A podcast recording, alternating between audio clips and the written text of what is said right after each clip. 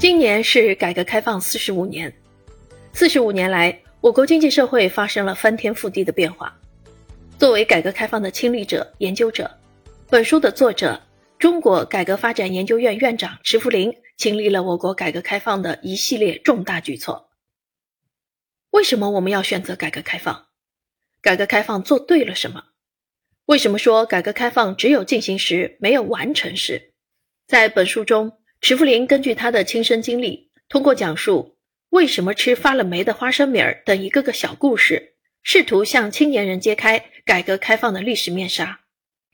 全书深入浅出，可读性强，力图推动改革开放史学习教育和普及，使改革精神薪火相传，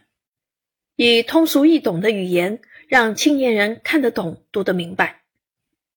未来出版本书的浙江大学出版社将再接再厉，不仅要让中国改革开放史教育走进学校、走向社会，更要出版多语种版本，把中国经验传播出去，为世界提供中国模式。